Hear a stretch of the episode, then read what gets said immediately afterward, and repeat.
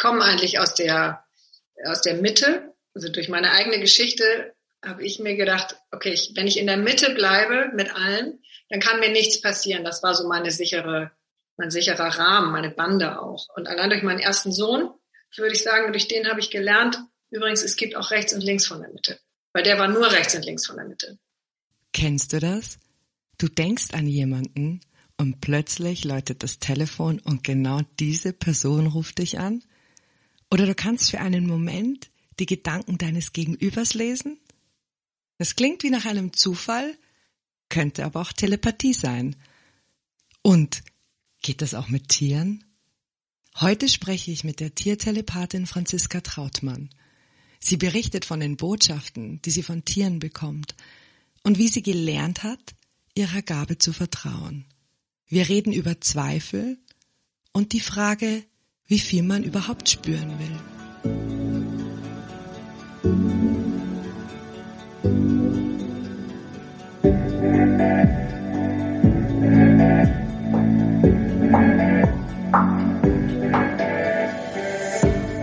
Brauchen wir immer einen Plan?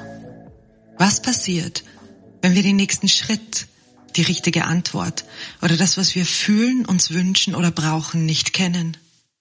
Können wir uns tatsächlich über etwas sicher sein? Und welchen Nutzen hat das Ungewisse? Dieser Podcast bringt die Geschichten von und über Menschen, die sich auf das Unbekannte eingelassen haben. Geschichten über Angst, Ungewissheit, der Illusion von Sicherheit oder ich weiß nicht. Mal sehen, worum es in dieser Folge geht.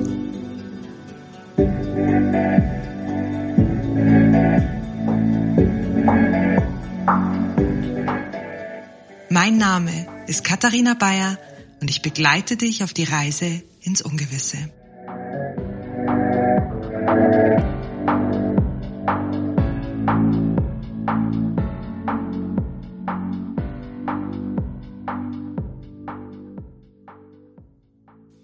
Ich glaube, jeder von uns kann sich an den Film erinnern, der Pferdeflüsterer mit Robert Redford. Da spielt er ja den Cowboy Buck Brenneman, der die Gabe besitzt, mit Pferden zu sprechen. Naturvölker sprechen äh, mit Tieren und nutzen diese Gabe auch auf der Jagd zum Beispiel. Auch du kommunizierst mit Tieren, Franziska. Was kann ich mir denn darunter vorstellen, dass du mit Tieren kommunizierst? Äh, also es ist ganz normal, natürlich für mich ist es ganz normal inzwischen, ähm, dass ich quasi mit allem oder allen kommuniziere oder kommunizieren kann, die äh, irgendwie eine Seele haben. Und äh, das ist natürlich ein weitläufiges Feld, aber grundsätzlich ähm, ist es die Tierkommunikation. Das heißt, ich unterhalte mich mit Tieren jeglicher Art, so wie wir beide uns jetzt unterhalten. Also das hat eine ganz normale Sprache, aber es ist natürlich leise. Also es findet alles innen statt. Und wie kann ich mir vorstellen, dass du eine Botschaft bekommst von so einem Tier? Wie sieht das aus? Äh, das ist unterschiedlich und das ist auch bei den, bei den anderen Tiertelepathen. Äh, jeder hat, glaube ich, so einen Lieblingskanal vielleicht oder über den er besonders empfänglich ist. Und äh, ich höre tatsächlich ziemlich viel. Ich sehe auch Geschichten von den Tieren oder die, die Tiere schicken mir auch Bilder äh, also es ist überwiegend ähm, sehen und hören, aber eben so innerlich. Und äh, teilweise ist es auch riechen. Also ich kann was riechen, was die mir ähm, schicken oder wo es unangenehm ist und dann frage ich da ein bisschen nach. Wenn ich jetzt ein Tier hätte und ich würde dich bitten, mit meinem Tier zu kommunizieren, ähm, und du sagst, du kriegst einen Geruch rein oder ein Bild rein, ähm, fragst du mich dann als Besitzer danach oder ähm, kannst du wirklich ganz klar die Botschaft verstehen? Musst du da was interpretieren oder komme ich mit einem Ziel auf dich und da setzt du es in Bezug? Für mich, glaube ich, muss das noch ein bisschen klarer sein. Was, was sind so Botschaften, was sind Fragen und, und was kriegst du für Antworten? Ja, das ist äh, tatsächlich wichtig, weil äh, das, was die Tiere sagen, äh, versuche ich zu übersetzen.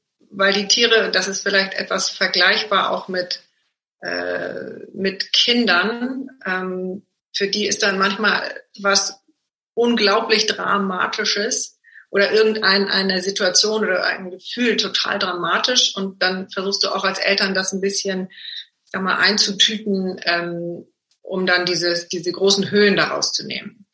Und ähm, das ist häufig auch mein Job bei den Tieren, ähm, tatsächlich zu übersetzen oder genau nachzufragen, reinzufühlen, was ist ihr Gefühl daran ähm, und wie können wir da äh, Lösungen finden. Also ähm, zum Beispiel, ich weiß nicht, ob ich dir das auch erzählt habe, ähm, das ist jetzt gar nicht meine Geschichte, aber von Penelope Smith, ist so eine der großen amerikanischen Tierkommunikatorinnen und ähm, die fuhr im Auto äh, von A nach B und hatte zu Hause einen Haufen Katzen und äh, hat die, wie man das so macht, auch wenn du im Auto sitzt, fragst du mal kurz nach zu Hause beim Hund, ob alles gut ist.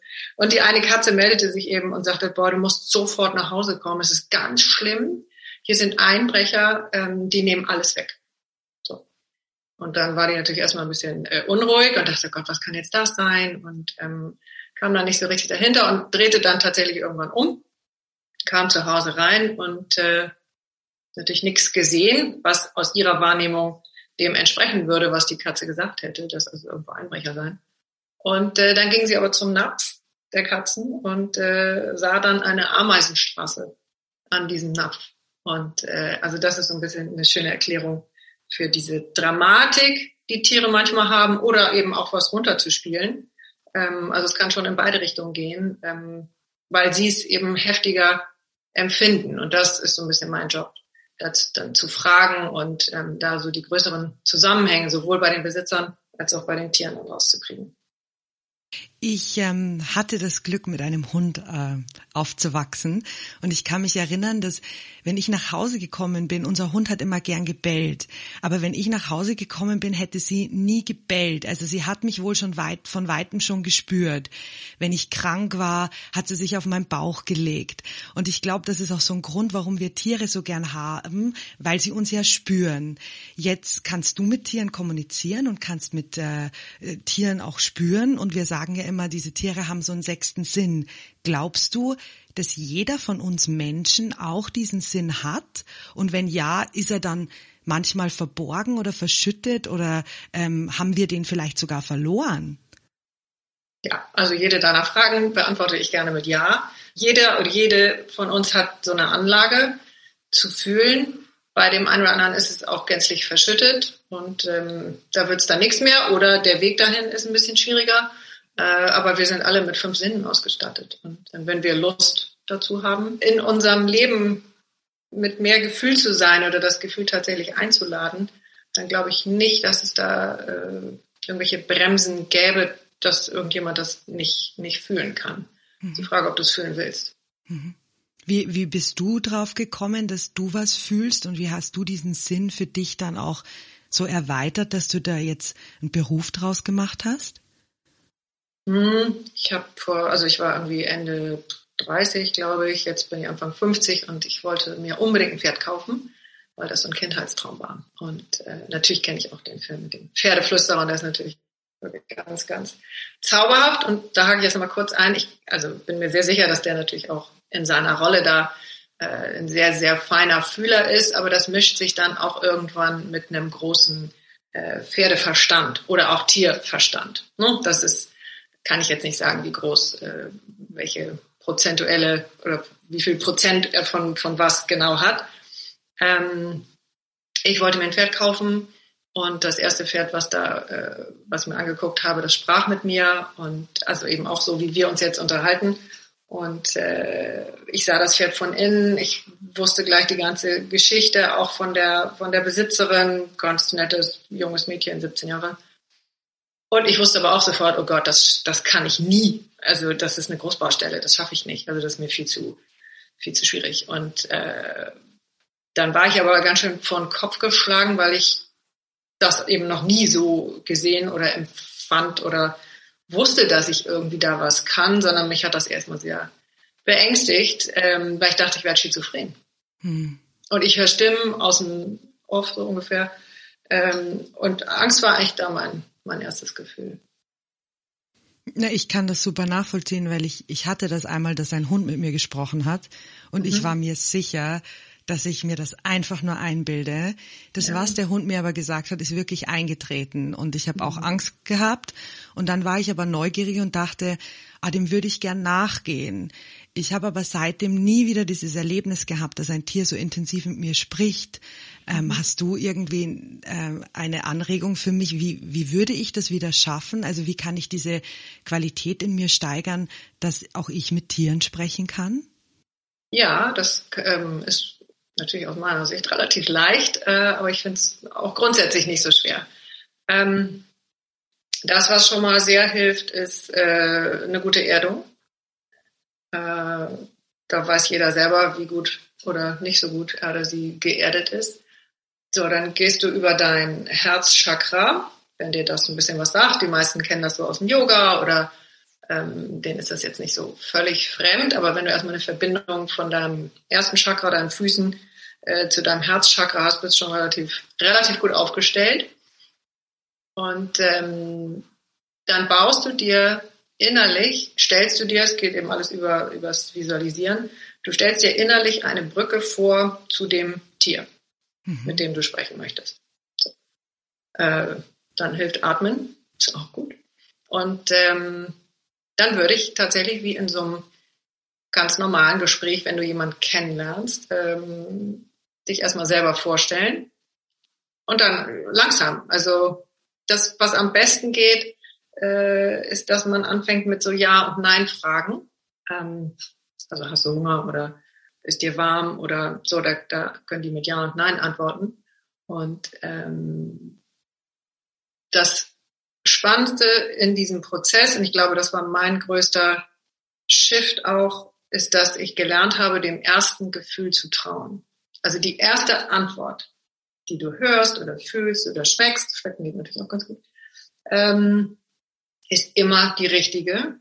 Und das zweite, was dann kommt, was meistens wahnsinnig schnell kommt, ist der anerzogene Zweifel. Mhm. Der heißt so, oh Quatsch, kann doch nicht sein. Hm. Und dann bist du raus. Dann bist du schon weg. Und sich da auch nicht überfordern ähm, und denken, boah, ich muss dann jetzt gleich viel und muss sofort das ganze Leben von, von dem Hund haben oder irgendwas, sondern wirklich sich, sich selbst erlauben und sich trauen, ganz einfach anzufangen. Ganz kleinen Fragen und dann sich auch selbst direkt belohnen oder das Tier auch und sagen, wow, wow, Wahnsinn. Ich habe was gehört, danke, dass du mir gesagt hast. Ähm, und wenn es okay ist, gehe ich auch schon wieder raus. Also immer atmen. Oder das erstmal fühlen und dann das wie so ein, wie so ein Spiel oder wie was, wie einen neuen Sport, den man lernt oder ähm, auch wenn man äh, sich irgendwas überhaupt Neues aneignet, ähm, fängt man ja auch nicht an mit einem Acht-Gänge-Menü, wenn man einen Kochkurs macht, sondern ich fange vorne an.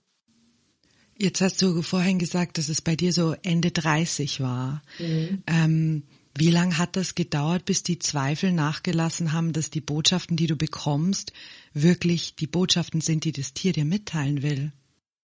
Das ging dann in dem ersten ähm, Workshop, den ich mitgemacht habe bei einer Tierkommunikatorin. Ich habe dann ein anderes Pferd gekauft und äh, das war dann auch ziemlich schwierig. Und äh, da sagte meine Radlehrerin, ich kenne eine, die kann mit deinem Pferd reden. Willst du das machen? Dann kommen wir da vielleicht mal ein bisschen näher. Und das habe ich dann gemacht und äh, war ziemlich ergriffen, was sie dann mit meinem Pferd besprochen hat. Und äh, die machte dann einen Workshop. Und da war ich äh, die erste Teilnehmerin und ich konnte es quasi überhaupt nicht abwarten, dass es losging. Und ähm, das war dann tatsächlich wie, als hätte jemand bei mir den Wasserhahn aufgemacht. Also ich bin dann auch hingefahren und dachte, Gott, das wird ja jetzt echt irgendwie gaga. Ähm, was mache ich da und so. Aber irgendwas hat mich da so gezogen und äh, ich habe dann da mit einem Hausschwein geredet. Also alle Teilnehmer saßen da mit äh, Fotos von ihren eigenen Tieren, sodass du das ja immer dann äh, kontrollieren kannst. Ne? Das, was ich jetzt vielleicht aufgeschrieben oder gehört habe von, von Katze XY, äh, kann dir ja der Besitzer sofort bestätigen, ob ja oder nein. Und das war ziemlich, äh, ziemlich aufregend, weil dieses Hausschwein mir so absurde Sachen erzählt hat, von denen ich dachte, das kann doch alles gar nicht stimmen. Also aber wurde mir dann alles bestätigt äh, von den Besitzern und äh, da dachte ich, ja, ich weiß gar nicht mehr, was ich dachte. Auf jeden Fall war das wie, wie als hätte einer den Wasserhahn aufgemacht oder so ein Ventil wirklich gelöst, äh, wo es voll geklemmt hat. Und ab dann ging es, also geradeaus ist jetzt zu, zu, zu geradeaus, ging auch in Wellen und in Kurven, aber ähm, dann war einmal der Kanal frei, so vielleicht. Ich habe natürlich Telepathie gegoogelt und ich habe äh, Tiertelepathie gegoogelt und dieses Fühlen auf Distanz mit Tieren, man man trifft sehr viel ähm, darauf, dass Menschen das gern beweisen wollen würden, dass es funktioniert oder nicht. Jetzt hast du ja du Beweise bekommen in deiner Arbeit oder von den Besitzern dann. Kannst du nachvollziehen, dass Menschen dafür Beweise haben wollen? Und, und die Frage ist auch, warum wollen wir solche Dinge unbedingt beweisen? Das ist, glaube ich, menschlich geworden. Äh, oder es war auch immer menschlich, das kann ich jetzt nicht mehr sagen, aber wir haben natürlich äh, leider im Zuge der Industrialisierung haben wir ja unsere eigenen Sinne so ganz langsam in den Hintergrund gerückt und haben die Sachen den Maschinen überlassen. Was ja an vielen Stellen war. Also das, das körperliche Leben wurde ja wahnsinnig gut oder viel, viel leichter dadurch. Und tausend Errungenschaften ähm, sind dadurch gekommen, die ja wahnsinnig äh, gut sind. Äh, aber in dem Zusammenhang haben wir eben also sind ja unsere Sinne förmlich verkümmert. Und das steigert sich jetzt natürlich durch die ganze digitale Welt. Ähm, ja, toll, was die alles können. Also will ich gar keine Beispiele, Beispiele geben. Aber das andere oder das, was ich mit diesem feinen Fühlen mache, ist, du hast es am Anfang ja auch schon beschrieben, ich mache nur was, was wir immer gemacht haben. Und was eben Naturvölker auch heute noch so machen, aber vor allen Dingen natürlich deshalb, weil sie damit gut fahren und weil sie nicht in der digitalen Welt angekommen sind. Und so war das jetzt auch früher. Ähm, die Leute waren angewiesen auf ihre Tiere, also auf ihr Vieh, weil sie mit denen, mit und von denen ja auch gelebt haben. Das heißt, jeder Bauer wusste ja ganz genau, oder jeder, jeder Landwirt, war ja viel mehr auch, ähm, der wusste ganz genau, eine Kuh neben der anderen steht, also die mögen sich nicht, dann gibt die fünf Liter weniger. Das hatte dann mit der Familie nachher zu tun. Also dann konnten die keinen Quark oder Käse machen, sage ich jetzt als Beispiel. Das heißt, die mussten dichter dran sein, weil der Tierarzt sowieso weit weg war äh, und obendrauf auch noch tierisch teuer. Also die mussten ihre Sinne schärfen und haben das natürlich von Anfang an gemacht, weil das was Lebenserhaltendes hatte. Und das haben wir natürlich ziemlich verloren. Dann die, die das immer gemacht haben, ja, standen auch nicht immer im besten Licht da. Also Hexenverbrennung und so weiter. Das hat natürlich wirklich große geschichtliche Hintergründe. Und äh, umso schöner ist es jetzt, dass so dieser, diese Sehnsucht danach ja wieder sehr, sehr viel größer ist als noch vor vielen Jahren.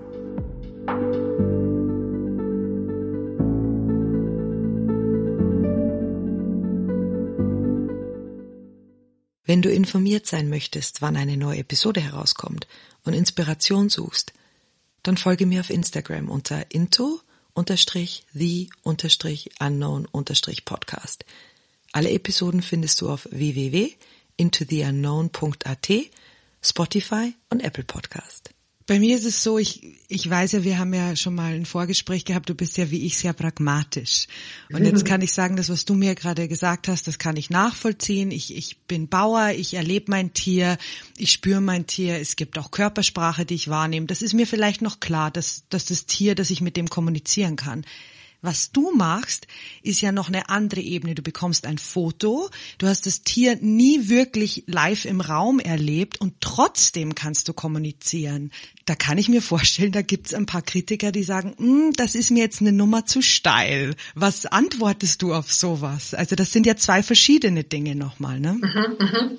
Also ich komme nochmal mit dem, wie wir es früher gemacht haben, ganz selbstverständlich oder wie es Naturvölker heute auch noch machen, was du am Anfang auch geschildert hast, wie die jagen ähm, dass sie da eben auch ihre feinen Sinne mit reinnehmen, dass sie fühlen können, wo sich äh, die wie auch immer Beute vielleicht versteckt oder so. Und andersrum, ähm, die Frauen im Dorf, die wissen auch ganz genau, wann die Männer von der Jagd kommen und nicht, weil die ihr Smartphone rausgeholt haben, sondern die fühlen das.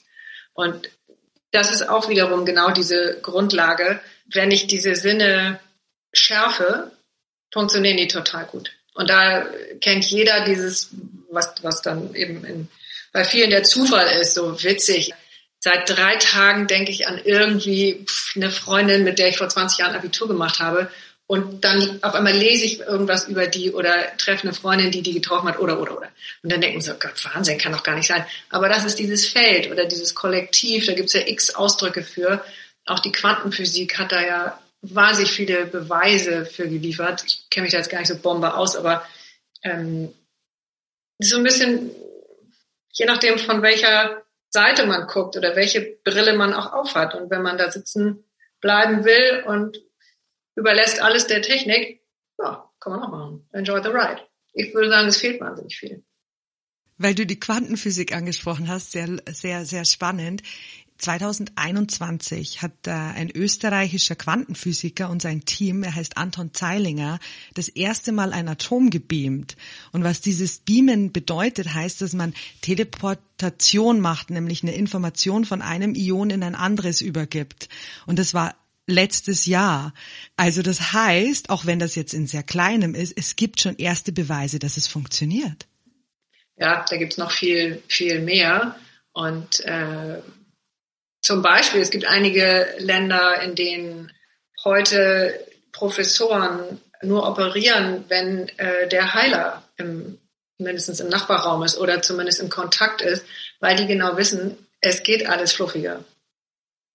Ja, es geht leichter, es geht, äh, es heilt schneller, es gibt weniger Komplikationen ähm, und so weiter. Und auch da können wir wieder die, die Brücke zu den Tieren machen. Ähm, gibt ja ganz viele Untersuchungen auch, dass in Altersheimen, in denen Tiere leben, die Leute leben länger, die Leute haben, brauchen weniger Medikamente, die haben weniger Depressionen und, und, und, könnte ich jetzt eine ganze Latte aufzählen. Ja, also wir sind einfach so und wir haben die, die Wahl, ob wir da hingucken wollen oder ob wir lieber weggucken. ähm, ja, kann ich auch. Die sind nicht, nicht alle gleichermaßen gesprächig, aber grundsätzlich würde ich schon sagen, ist das offen. Also gibt es auch zum Beispiel, ich habe mal mit dem äh, Marder gesprochen, ähm, der bei uns im Dach war. So, war dann auch ganz erfolgreich. Aber ich kann jetzt auch nicht garantieren, dass ich immer, immer da alles kann und immer den richtigen Kanal finde. Aber für meinen Geschmack ist es das eben wert, äh, da wirklich auch mal hinzuhören. Also ich, zum Beispiel bei meiner Nachbarin, die hatte eine junge Katze und äh, der war Freigänger. Und sie war super bedient, weil der, was natürlich ja seine Art von Liebesbeweis war, äh, dann dauernd so halb tote Mäuse reinbrachte. Das mag nicht jeder. Und er hat sie aber nicht verstanden, weil sie fand es natürlich total eklig und ähm, hatte auch kein großes Interesse, diese ganzen halbtoten Mäuse immer unterm Schrank wieder rauszuholen. Und dann habe ich mit ihm gesprochen und haben wir das einmal so ein bisschen glatt gezogen. Weißt du, geil, was du tust. Na, man muss da schon auch mit sehr viel Respekt äh, dran gehen, äh, weil es ja die natürlichste Art und Weise ist äh, für eine Katze. Aber vielleicht findest du was anderes. Also vielleicht findet ihr gemeinsam was, wie du deiner Besitzerin ähm, deine Liebe zeigen kannst. Ich weiß jetzt nicht mehr, was das war. Auf jeden Fall hörte der dann ab dem nächsten Tag auf, halbtote Katzen zu bringen, weil die irgendwas anderes gefunden haben. So, das sind dann natürlich so nette, nette Sachen, wo du es einfach nur ein bisschen umleitest. Und passiert dir das dann auch, dass ein Tier anfängt mit dir zu sprechen, einfach so, weil die wissen, ähm, du kannst sie verstehen und wollen dir eine Botschaft übermitteln? Ja, gibt's auch. Mhm. Ja, aber da bin ich manchmal auch ein bisschen im Konflikt, äh, weil das kann dann eben auch auf der klassischen Hunderunde sein, wo ich dann natürlich manchmal so kurz davor bin, was zu sagen, aber das tue ich dann auch nicht, weil die Leute sind ja alle fein mit ihren, mit ihren Hunden und jeder hat so seine eigenen Aufgaben. Also ich bin ziemlich weit davon entfernt, übergriffig da zu sein, sondern ich, also wenn ich auf der Herzensebene bleibe, ist es schön für jedes Tier, weil ich mit denen dann da kommuniziere und nur einmal sagt, danke, dass du es mir gesagt hast. Ähm, es ist gut aufgehoben bei mir. Ich, ich weiß das dann jetzt. Dankeschön. Ich arbeite ja in der Körpertherapie und viele meiner Klienten sind immer wieder überrascht, dass ich was von ihrem Körper wahrnehme oder Botschaften bekomme, wo sie sagen, hey, du kennst mich gar nicht, woher weißt du das? Mhm. Es ist aber jetzt so, dass wenn ich mit Personen arbeite, für die ich anfange zu wollen, weil sie mir so am Herz legen oder ich sehr emotional involviert bin, dass ich die Botschaften nicht mehr ganz gerade ziehen kann und da viel Interpretation ist. Gibt's bei dir auch sowas, dass du sagst, mit deinen eigenen Tieren klappt's nicht so gut oder es gibt Tiere, mit denen funktioniert nicht, weil du merkst, du würdest eigentlich was anderes wollen? Hast du sowas auch schon mal erlebt? Ja, genau, habe ich natürlich mehrfach auch erlebt. Also zum Beispiel mit meinen eigenen Tieren habe ich in der Regel eine Idee und ähm, habe auch so eine Richtung und dann gehe ich damit äh, eben zu meiner Kollegin. Also ich bin ziemlich selten beim Tierarzt, ähm, weil ich dann mit einer Kollegin spreche, ähm, die das Gleiche mit ihren Tieren mit mir macht. Also weil wir sind zu dicht dran und ähm, muss man auch ein bisschen gucken. Also würde ich jetzt dir, glaube ich, raten. Also weil das Gegenüber spiegelt einem ja häufig auch die eigenen Themen. Also wenn wir mit Themen sehr stark resonieren im Gegenüber, dann, das wirst du, wird dir schon ein paar Mal begegnet sein und auch ein Thema in deiner Ausbildung gewesen sein, dass es da besonders wichtig ist, sehr gut für sich zu sorgen und das von, von dem Gegenüber wahrzunehmen und in der individuellen Art dann ähm, irgendwie zu bearbeiten. Und das wäre jetzt was, was ich so in dem Mensch zu Mensch wichtig finde. Und bei Tieren ist es natürlich zum Teil auch so. Manche Tiere sagen aber auch nicht so gerne alles, also ihren Besitzern, weil das natürlich so enge Symbiosen sind. Ähm, und die Tiere haben ja große Aufgaben bei den Besitzern. Ne? Und häufig sind sie, wissen sie, dass sie wegen dieser Aufgabe in die Familie oder zu dem Menschen gekommen sind. Und es ist dann manchmal nicht so leicht, wenn es dann darum geht, diese Aufgabe wieder abzugeben. Weil eigentlich der Mensch das lösen muss. Aber das ist, wenn, wenn die, äh, wenn die Dosierung sozusagen nicht mehr klappt. Also wenn das Tier irgendwelche entweder körperlichen oder seelischen ähm, Engpässe hat und meistens kommen ja daraufhin dann ähm, die Besitzer zu mir, weil sie sich das nicht erklären können oder weil der Tierarzt sagt, nee, ist alles super oder müssen wir jetzt so lassen oder nur noch Schmerzmittel, weil gibt's keine Lösung. Und solche kommen eben auch häufig zu mir und dann ist da in der Regel eine zu große Disbalance ähm, auf einer energetischen Ebene zwischen, äh, zwischen dem Tier und dem Besitzer. Dass das Tier versucht, zu viel zu tragen und zu übernehmen, damit es dem Besitzer gut geht. So, das ist schon, schon ziemlich spannend, da die Zusammenhänge mal zu sehen. Ja, ich kann mir vorstellen, dass nicht jeder Besitzer das auch hören will und die mhm. Tiere sehr vorsichtig sind, was sie, was sie sagen, ja? Genau, das, äh, das kommt dazu. Also es ist schon, schon enorm wichtig, da so einen sicheren Raum zu halten für, für die Tiere. Und genau deswegen, also einmal, um überhaupt das zu, zuzulassen, ähm, dass ihnen vielleicht irgendwas zu viel ist. Äh, und dann haben sie häufig eben Angst, dass sie nicht mehr bleiben dürfen. Und dann habe ich wiederum die Besitzer, ähm, die ja dann, die ich ja dann mit ihren Themen konfrontiere. Und dann habe ich so eine 50-50 Chance. Aber bisher, bisher äh, hat das irgendwie gut geklappt. Oder ich habe das natürlich auch in den ganzen Jahren gelernt. Ich kenne ja häufig weder die Besitzer noch die Tiere und live schon mal gar nicht. Ähm, irgendwie kriege ich das da in der Regel gut, gut hin oder wird es wirklich ein schöner Kontakt. Das ist ja so ein Dreieck ähm, dass es echt eine, eine gute Atmosphäre hat und vor allen Dingen, dass die Besitzer nachher viel genauer wissen, was sie tun können. Dass es leichter wird für alle Beteiligten. Ja, das stelle ich mir eben so schön bei dieser Arbeit vor, weil manchmal, ich kenne das jetzt aus der Kommunikation ähm, mit Führungskräften oder in Unternehmen oder in Kommunikationstrainings, mhm es ist so schön, wenn man sich zuhört und das Bedürfnis des anderen kennt und manchmal lösen mhm. sich dann schon Dinge. Ja. Und wenn das Tier weiß, es, es wird gehört und der Besitzer mhm. kann das dann integrieren, ich stelle mir das eine, als sehr belohnend vor, diese Arbeit. Ja, ja, gebe ich dir auch für ein volles Jahr. Ähm, sehr, sehr viele Probleme, Themen der Tiere sind schon mal, also ich sage jetzt irgendeine Zahl, 50 Prozent weniger, hm. nachdem wir gesprochen haben. Was hast du denn übers Zuhören gelernt. Wir, wir sagen immer, es gibt ja dieses Wort aktiv zuhören. Und ich weiß von mir selber, auch wenn ich weiß, welche Bedeutung Zuhören hat, manchmal fällt es mir echt nicht leicht, äh, Menschen zuzuhören und ganz bei den, beim anderen zu sein und es nicht gleich zu meinem Thema zu machen.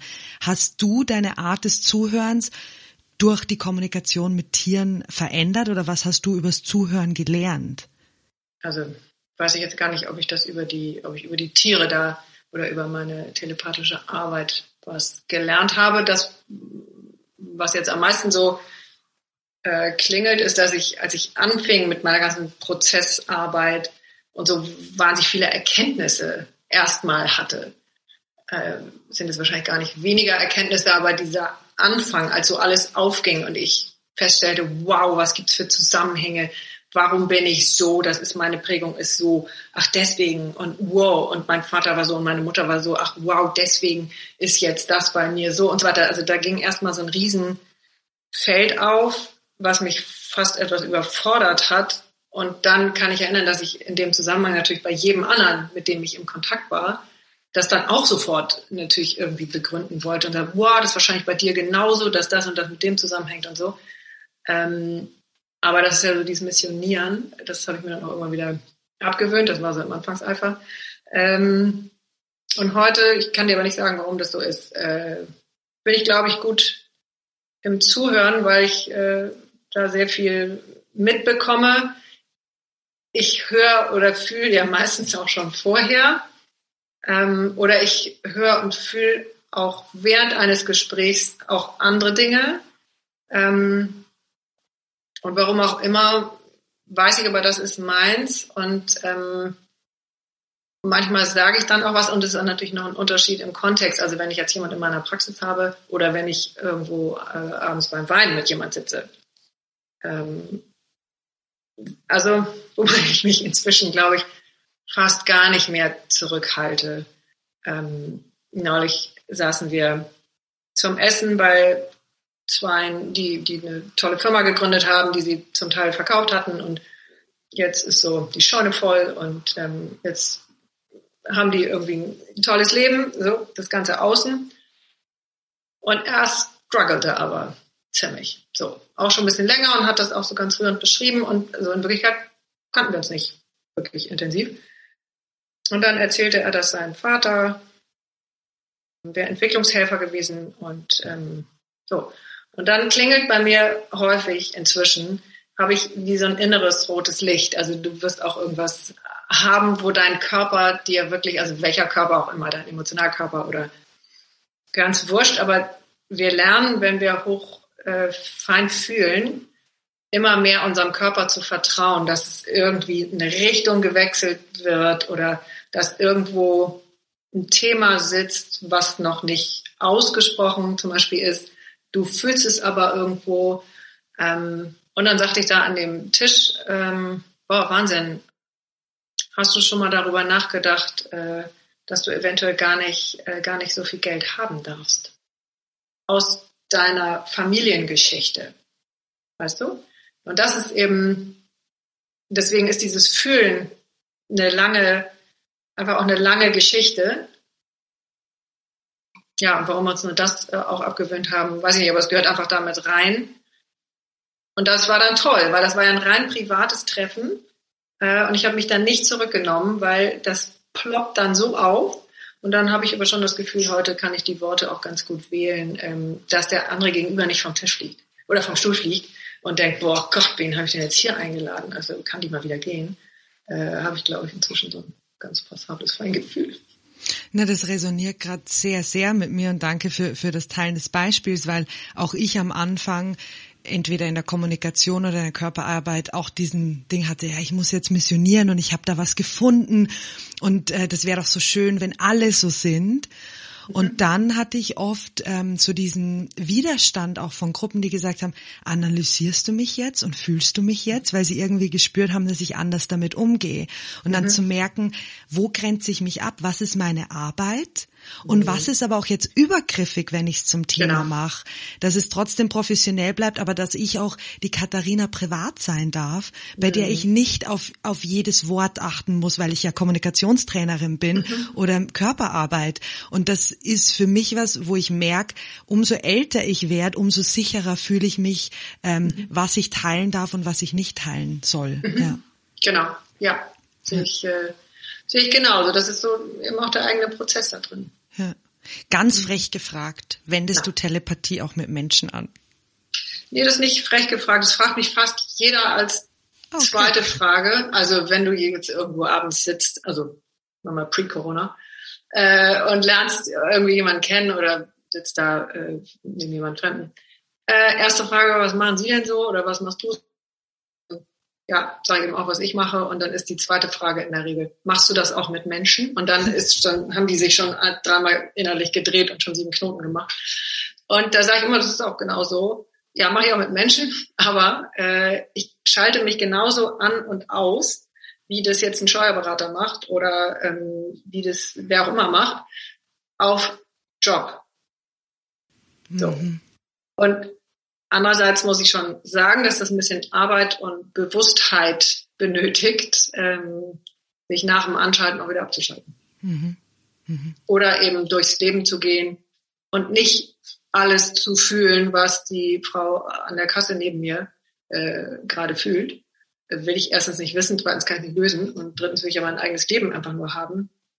Äh, das ist auch eine Übungssache was ich schon vorhin sagte, mit, äh, auch mit Fahrradfahren und mit allem anderen, was man kann und lernt, ähm, üben übt. Und es braucht eine große Bewusstheit, also wirklich immer wieder klar zu werden und zu sagen, ich gehe jetzt übrigens nur, weiß ich nicht, aufs Konzert, ähm, weil, ich die, weil ich die Musik hören will. So. Und alle, die drumherum sind, da gibt's ganz viele Übungen auch, ähm, wirklich sein, sein eigenes Feld, sein eigenes Energiefeld ähm, zu halten und zu schützen. Gibt so eine Art der Tiere oder ein Beispiel, das, das für dich so immer hängen geblieben ist, weil es dich so berührt hat, eine Botschaft, die du bekommen hast oder eine Beziehung zwischen einem Tierbesitzer und einem Mensch, die sich durch die Arbeit mit dir wirklich äh, voll verändert hat? Äh, ja, gibt's glaube ich mehrere und die sind auch schon so ein paar Jahre her. Das kann damit zu tun haben, also nicht, dass es nicht jetzt auch berührende Geschichten gibt, aber ich glaube, dass ich einfach in den ersten Jahren so, so berührt war von dem, was Tiere fühlen und was wir nicht wissen und was es da für Zusammenhänge zu den Besitzern gibt. Ähm, eine war äh, eine Freundin mit einem Golden Retriever und die sagte, du ist eigentlich alles super mit dem Hund und ähm, aber ich wollte trotzdem mal fragen, weil ich finde es so cool, was du machst und äh, so. Dann kam dabei raus, ähm, dass der Hund in Wirklichkeit äh, eigentlich ein Blindenhund ist. Jetzt war bloß kein Mensch in der Familie blind und das war überhaupt nicht die Motivation. Und da konnte ich dann eben in den ersten Jahren auch noch nicht so viel mit anfangen, weil ich dachte, Gott, was soll ich denn da jetzt? Das ist irgendwie auch komisch. Und ähm, dann war die Freundin da aber ganz aufgeräumt und sagte, nee, hast total recht. Ähm, wir sind durchs ganze Land gefahren, weil wir irgendwie die und die Zucht haben. Und, ähm, und wir fanden eben, was weiß ich was, die Farbe und äh, irgendwas anderes auch toll ähm, und haben uns deswegen den Hund da von diesem Züchter besorgt. So. Und äh, das ist schon manchmal sehr berührend, dass Tiere auch so verkannt werden und sind. Also das macht mich dann eher auch traurig, ähm, was wir manchmal als als Menschen, weil wir gehen natürlich sehr stark übers Auge, also ein bisschen platt gesagt, der Hund soll dann auch zum Auto passen und äh, zur, zur Mantelfarbe und so. Das ist jetzt ein bisschen sehr sehr einseitig, aber die Tendenz gibt es, ähm, genau wie bei, bei Pferden auch, also wonach wird das Pferd ausgesucht, ähm, was wir haben wollen. Oder auch die Katze, ganz egal, du kannst jedes Tier nehmen. Und da ein, zweimal vorher drüber nachzudenken, ähm, hm, was für eine Rasse passt jetzt wirklich zu mir und was für ein Charakter an, an Tier passt zu mir, passt zu meinem Leben das würde schon unglaublich viel äh, Leid ersparen und andererseits dann auch vor allen Dingen freudvolles Miteinander geben. So, wenn ich einen Border Collie mir aussuche, weil ich den einfach lustig finde, weil der agil ist und äh, weil der klug ist und weil der irgendwie tolle, tolle, verrückte Sachen kann, ja, kann ich nachvollziehen. Macht aber auch sehr viel Sinn, dass man sich mindestens eine Stunde am Tag, mindestens, mit so einem Tier beschäftigt und versucht, dem das zu bieten, ähm, wofür der eigentlich gedacht ist, wofür der ja auch gezüchtet wurde. Und das, äh, da habe ich immer so einen kleinen Zeigefinger, den ich da hebe. Mir ist jetzt sofort ähm, was äh, ein Erlebnis äh, auch in den Kopf gekommen, das vor ein paar Wochen hier passiert ist in Südafrika. Und da will ich dich spontan dazu fragen. Ich war an einem Strand gesessen mit ganz vielen anderen Menschen und es waren ähm, viele von diesen äh, Affen dort, die da früher immer gelebt haben und jetzt sind halt Menschen da. Und auf der einen Seite haben Menschen die Affen gefüttert und auf der anderen sind Kinder diesen Menschen mit Steinen nachgelaufen. Und ich habe so einen tiefen Schmerz empfunden, weil ich mir gedacht habe, ich sitze jetzt an deren Strand, aber ich sage ihnen, wann sie kommen dürfen und nicht. Und bin dann ins Gespräch gekommen mit, mit einer Dame, die da auch saß und sie so, ja, aber was, was wäre denn die bessere Option? Die, die greifen uns ja dann an, ja. Also die, die werden ja wirklich aggressiv. Und für mich war das so, ähm, wenn ich wirklich diese Tiere alle wahrnehmen könnte wie du, wie, wie würde es mir an so einem Strand gehen, wenn ich wirklich komplett Tiere fühlen könnten? Würden die auch viel darüber berichten, was es für sie bedeutet, dass sich unsere Umwelt verändert und die Natur verändert und dass die Menschen sich ausbreiten. Hast du da ganz spontan irgendein Gefühl dazu oder irgendein Erlebnis oder eine Meinung, was diese Veränderung und diese Ausbreitung der Menschen mit den Tieren macht? Ja, das ist natürlich ein riesen, Riesenthema also mit sehr großer Sicherheit empfinden die dann nicht, nicht so viel anders als wir, also dass sie Veränderungen wahrnehmen. Tiere sind grundsätzlich, wie soll ich das sagen, passen die sich leichter an. Also wir wehren uns ja auch oder wir haben so das, das ganz deutliche Gefühl von so, wie wir es machen, ist es richtig, auch wenn es völlig in die falsche Richtung geht, aber Hauptsache, das, was wir denken und tun, ist total richtig äh, Tiere hinterfragen nicht so viel, was jetzt aber nicht heißt, dass es denen deswegen wahnsinnig gut geht. Äh, also jetzt kann ich nicht für, für, für ganze Tierrassen oder so sprechen, aber mit sehr großer Sicherheit fühlen die eben auch die Veränderungen. Und evolutionär gesehen ist die Veränderung ja nur eine von den vielen Veränderungen. Ähm, und Tiere haben sich da auch immer angepasst. Ich glaube, sie machen das äh, etwas automatischer. So, was ja auch in die Richtung dann geht, dass Tiere aussterben oder Rassen aussterben. Das ist ja auch eine Automatik. Äh, Macht es jetzt nicht besser, aber äh, schon ein Riesenthema und äh, Tiere wissen viel, viel, viel mehr, als wir ihnen zutrauen ähm, oder als wir tatsächlich ahnen. Und ich fände es halt schön, wenn wir da ein bisschen mehr reingehen. Hm. In die Verbindung wieder reingehen. Großes Wissen haben. Hm. Ja, genau. Also trotzdem muss man gucken, äh, also ich würde nie abgeben, sozusagen. Ich habe auch noch ein eigenes Gefühl, ich habe noch einen eigenen Verstand. Ganz plattes Beispiel sagte irgendein Pferd zum Thema, was es essen, fressen will. Ähm, es wollte irgendwie, keine Ahnung, ich sage jetzt Heu oder mehr Heu oder so. Und dann musst du aber als Besitzer oder deswegen ist die Kommunikation wichtig. Da sagte dann die Besitzerin, ja, aber das Pferd darf nur das und das Heu, weil ähm, das sonst immer eine Kolik hat. Ein bisschen, bisschen äh, global. Also sprich, man muss trotzdem immer noch den eigenen Verstand mit einbringen und ähm, gucken, was ist jetzt wirklich für uns in dem Fall auch das Richtige. Ich bin auf dich gestoßen, weil ich mich mit Tiertelepathie auseinandergesetzt habe. Und es gibt ein ganz bekanntes Video über dich auf dem YouTube-Format Frag ein Klischee. Da wurdest du als Tiertelepathin interviewt. Ich habe mal die ganzen Kommentare gelesen, die unter diesem Video stehen. Und es hat mich dann doch berührt, wie viel, sagen wir mal, extrem wertende Kommentare das sind.